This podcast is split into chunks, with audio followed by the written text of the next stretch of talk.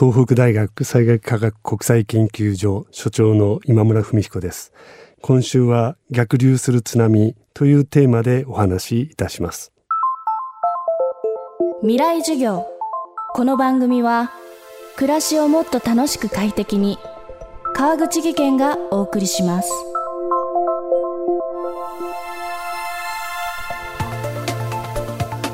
未来授業。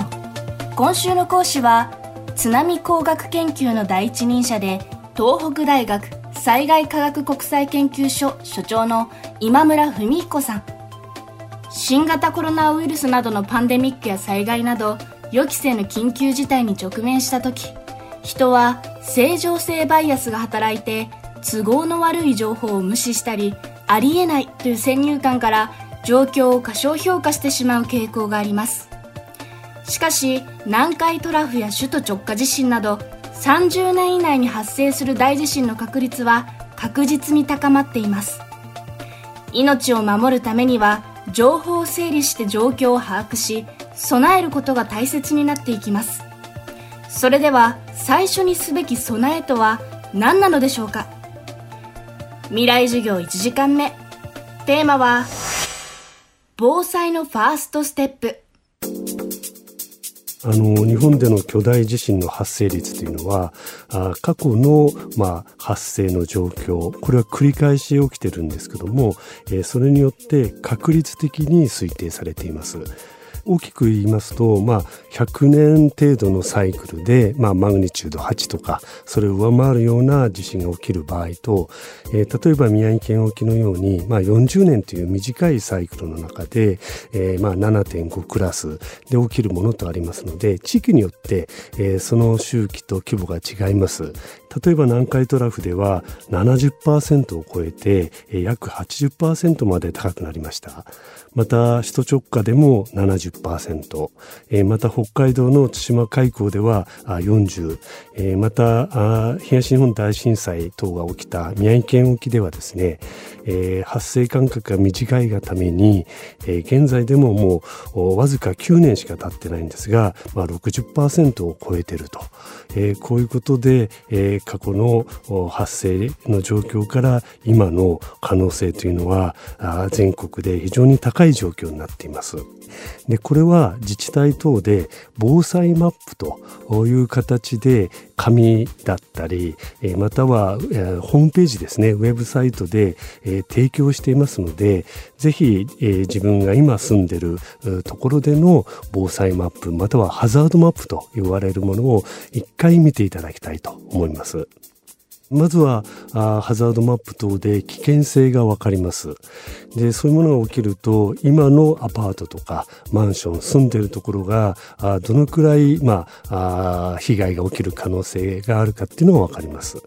えー、洪水とか地震が起きたらばそこにとどまった方がいいのかまたはあ避難場所または避難所というところに移動した方がいいのかこれいくつかの状況に応じて、えー、あらかじめ、シナリオと言いましょうか。あまあ確認しておくということが重要ですね。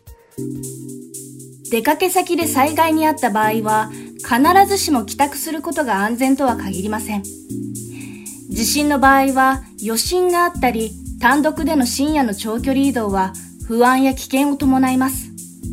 オフィスなどに備蓄がある場合はとどまった方がいいこともあります。また大きな災害では刻一刻と状況が変化し特に津波を伴う場合、個人での判断は難しく、その都度発表される自治体からの情報が重要になってくると今村さんは言います。あの津波からの避難の基準っていうのは、まあ、非常に難しいわけですね。え例えば地震の揺れ方とかあまた規模だけではないんですね。えそのために日本では気象庁があ警報でありまた注意報を出します。えそれに、え、沿ってですね、え自治体は避難の勧告また指示というものを出します。え自分の地域で、えこの指示なり勧告が出ましたらばいわゆる避難場所に移動していただきたいと思います。いやこの揺れ方で、えー、津波の規模は判断できないんです、えー、昔はゆっくりとしたあ小さな揺れであるにもかかわらず、えー、なんと30メートルを超えた、まあ、明治の三陸津波などの例があるんです。えー、津波の到達時間というのは地震の発生した場所によってかなり変わります。例えば東海地方ですと揺れが収まってすぐ津波の第一波が来ます。えー、一方、まあ、東北などのような場合は少し離れますので2 3 0分、えー、経過した後に、えー、来襲すると、えー、これは地域によって、えー、地震の発生する場所が違うので、えー、ハザードマップ等で確認していただきたいと思います。大切なのは津波高さまたは浸水範囲だけではなくて何分後に来るのか、えー、1波2波だけではなくて何波も来襲し後の方が大きい場合もあるんです。えこれらは気象庁とかあいろんな関係機関がきちんと観測をして判断しますので、え完全に収束という情報が出るまで安全な場所にいていただきたいと思います。えー、ちなみに東日本大震災での気仙沼の場合はですねなんと2日間津波が続いていました。未来授業。今週の講師は東北大学災害科学国際研究所所長の今村文彦さん。今日のテーマは防災のファーストステップでした。明日も今村文彦さんの授業をお届けします。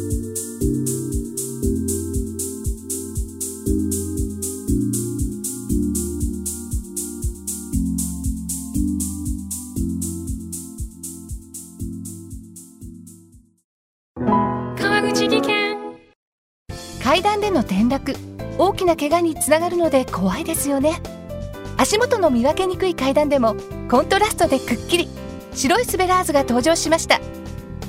皆様の暮らしをもっと楽しく快適に。川口技研のスベラーズです。未来授業。この番組は暮らしをもっと楽しく快適に川口技研がお送りしました。